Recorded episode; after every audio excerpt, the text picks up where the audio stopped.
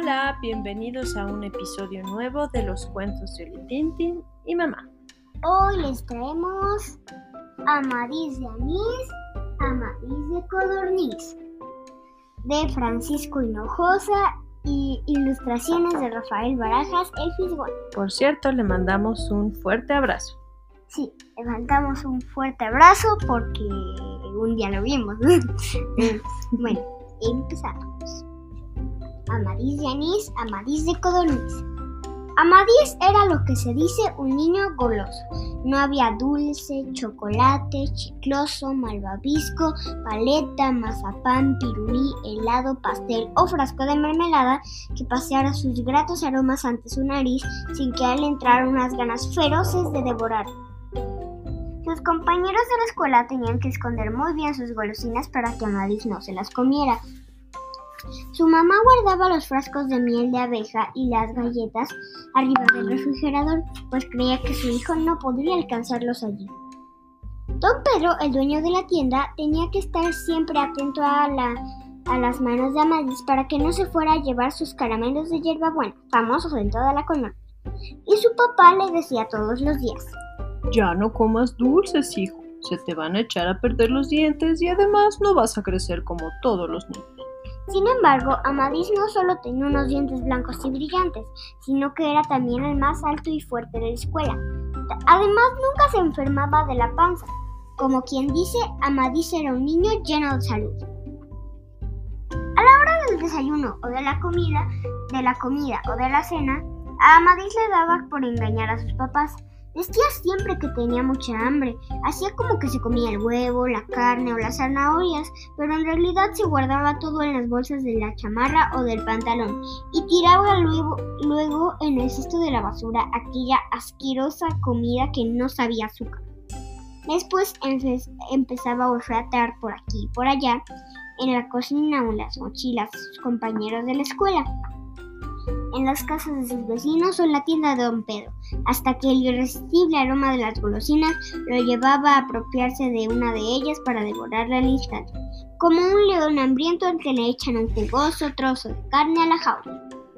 Tal su fama que cuando cumplió ocho años, los invitados de la fiesta le llevaron de regalo cajas de bombones, paletas de grosella, bolsas de chicles, latas de miel de maple, charolas de pastelitos, manzanas cubiertas de dulces, palanquetas de cacahuate y grandes, grandes sacos de azúcar pura, blanca y cristalina. En menos de una semana se comió todos sus regalos.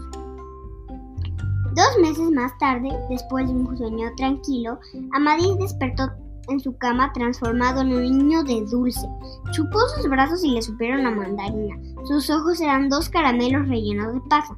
Las uñas de sus pies olían a kiwi. Podía masticar su propia lengua como si fuera un chicle de cereza. Y su panza era un redondo y rosado malvavisco que tenía en el centro un ombligo de luneta. Se levantó de la cama y fue al baño. Notó que hacía pipí con olor a vainilla. Asustado por todo lo que pasaba, corrió a verse en el espejo. Era el mismo Madis de siempre, sus ojos, sus ojos rasgados, su barba partida, su pelo chinito, sus dientes de conejo y una oreja un poco más grande que la otra. Cuando sus papás lo vieron esa mañana, tampoco notaron ningún cambio en él, solo había un olorcito dulce que flotaba en el aire que parecía salir de su hijo. Por si las dudas, su papá le advirtió. Ya no comas dulces, hijo. Se te van a echar a perder los dientes y además no vas a crecer como todos los niños. No me entretengas, dijo la mamá. Tiene que desayunar e irse a la escuela. Yo creo, añadió, que alguno de los vecinos está cocinando pasteles porque huele mucho a, a, a chocolate. No, contestó el papá. Huele a buñuelos recién hechos. O a dulce de guayaba. No, no, no, a nieve de sandía. Yo no huelo nada, dijo Amadís de mal humor. Se guardó el huevo frito en la bolsa de la chamarra y se preparó para ir a la escuela sin desayunar. muy mal ese Amadís. En la escuela todos notaron también que un extraño olor se había apoderado del salón de clase. ¡Huele a canela! dijo Diana en voz alta. No, corrigió la maestra mientras trataba de enseñar la tabla de multiplicaciones del 8. Huele a pay de manzana. ¡No! se levantó Cuco. Huele helado de pistache. Yo no huelo nada, replicó Amadís.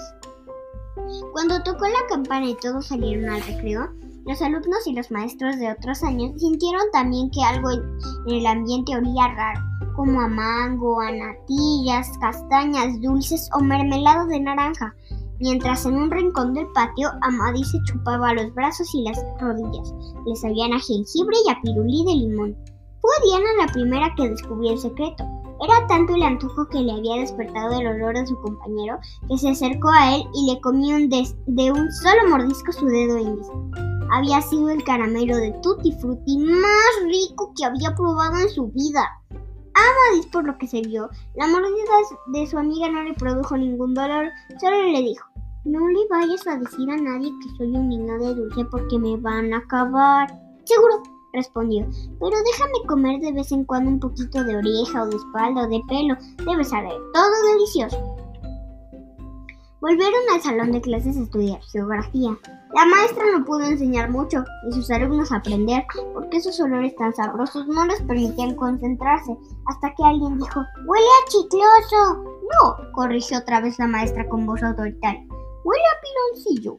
No, a crema de cacahuate, a gomitas, a frescos como crema. Que no, a muéganos y alfajores. No huele a nada dijeron al mismo, al mismo tiempo a. De verdad, no huele a nada. Cuando volvió a tocar la campana para anunciar la hora de la salida, Amadis se dio cuenta de que su dedo índice, el que le había comido su amiga, estaba otra vez en su lugar. Antes de despedirse para que cada quien se fuera a su casa, Diana le pidió un pedacito de oreja. Bueno, pero no te la vayas a acabar, respondió un temeroso de que pudiera doler. Al llegar a su casa, otra vez el mismo cuento. Que si huele a jalea de chabacán, o a malteada de fresa, o a merengue o a flan de caramelo. Algo más raro sucedió entonces. En cuanto se sentaron a la mesa, a Amadis le trajeron unas ganas incontenibles de comer lo que su mamá había cocinado ese día. Sopa de calabaza, arroz con zanahorias, pescado con aceitunas y frijoles. Se comió todo como si hubiera sido la golosina más sabrosa del mundo. Por la noche eh, sucedió algo semejante. Amadis comió queso, jamón, pan de centeno, pepinillos y jitomate con el mismo apetito que si le hubieran servido en el plato budín dulce de coco, acitrones y almendras cubiertas. Comió tanto que esa noche durmió como un lirón siguiente su papá volvió a darle su consejo del día. No comas dulces, hijo. Se te van a echar a perder los dientes y además no vas a crecer como todos los niños. Sí, papá, respondió el hijo. Como tú digas. En la escuela volvió a correr el olor azucarado por los salones de clase, el patio de juegos, la cancha de fútbol, la oficina del director y la oficina del director. Ya todos en la escuela sospechaban de que Amadis no era un niño de carne y hueso, sino de chocolate y miel. Uno de ellos, Cuco, sorprendió a Diana cuando le arrancaba a su amigo de un solo mordisco la nariz. Él fue el primero en seguir los pasos de su compañera. Se acercó a Amadis y le plantó una mordida en el ojo izquierdo sabor a dulce de mente. Luego llegaron los otros. Amadis se fue quedando sin dientes, que sabían a caramelos de anís, sin pelo a coco rallado, sin panza a malvavisco de fresa, sin boca a jalea de limón y sin muchas otras partes. Al final del recreo, cuando, cuando tocó la campana, el estado de Amadis era lamentable. Sus compañeros le habían dejado sin brazos, piernas, ombligo, pelo, dientes, nariz, boca y ojos. Sin embargo, cuando el último de los alumnos entraba al salón de clases, Amadis volvió a tener todas sus partes completas. Corrió entonces a sentarse a su mesa banco. Al entrar la maestra se acercó a él y le dijo, voy a ver si es cierto lo que dicen tus compañeros de que eres un niño de dulce. Y le plantó y le pegó una mordida en el cachete. Oh, oh, es verdad, sabía colación. Al llegar de nuevo a su casa, Amadis corrió a la cocina y empezó a devorar la comida directamente de las ollas. Comió el guisado de pulpo, la sopa de papa, la lechuga de la ensalada y el espagueti con jitomate. Cuando se terminó todo, abrió el refrigerador y, lleno de hambre, se devoró los huevos con todo y cáscara, el jamón, el queso mm, el jamón, el queso, mm, ah, la salsa de chile y las verduras. Cuando su mamá llegó a la cocina, se quedó muda de asombro. Pero, pero, ¿qué has hecho? ¿Dónde está la comida? Es que tengo hambre, se quejó más. ¿Tienes todavía hambre? gritó la mamá. Ya te acabaste toda la comida y tienes hambre. De seguro tienes bichos en la panza. Hay que ir al doctor. El papá, que oyó los gritos, se acercó a la cocina. Este niño se acabó lo que íbamos a comer. Está creciendo. Ah, lo siento. ¿Está creciendo? repuso el papá. Así son los niños. Podemos ir a comer a un restaurante. En el restaurante, ante el asombro de todos, Amaris pidió cóctel de camarón, sopa de lentejas, por, pollo, ravioles, ensalada de berros y tres quesadillas. ¿Quieres un postre? le preguntó su mamá. No, gracias, ya estoy satisfecho. Esa noche, después de cenar, Amadis volvió a tener un sueño tranquilo. Amaneció transformado en un niño de sal. Sus manos olían a milanesa y su pelo le supo a ella. Los brazos eran de camarón, la boca de jitomate, la lengua de hígado encebollado y la nariz de queso añejo.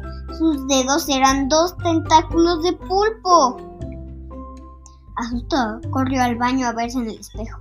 Era el mismo Amadis de siempre, sus ojos rasgados, su barba partida, su pelo chinito, sus dientes de conejo y una oreja un poco más grande que la otra. Durante el desayuno volvió otra vez la discusión. ¿Hijo? No. Mm, huele a chicharrón, dijo el papá. No, huele a almejas con ajo, repuso la mamá. No, a pavo con castañas. A pizza de salami. A tacos de pollo. Yo no huelo nada. Se enojó a Maris y sin desayunar se despidió de sus papás y tomó su mochila para irse a la escuela.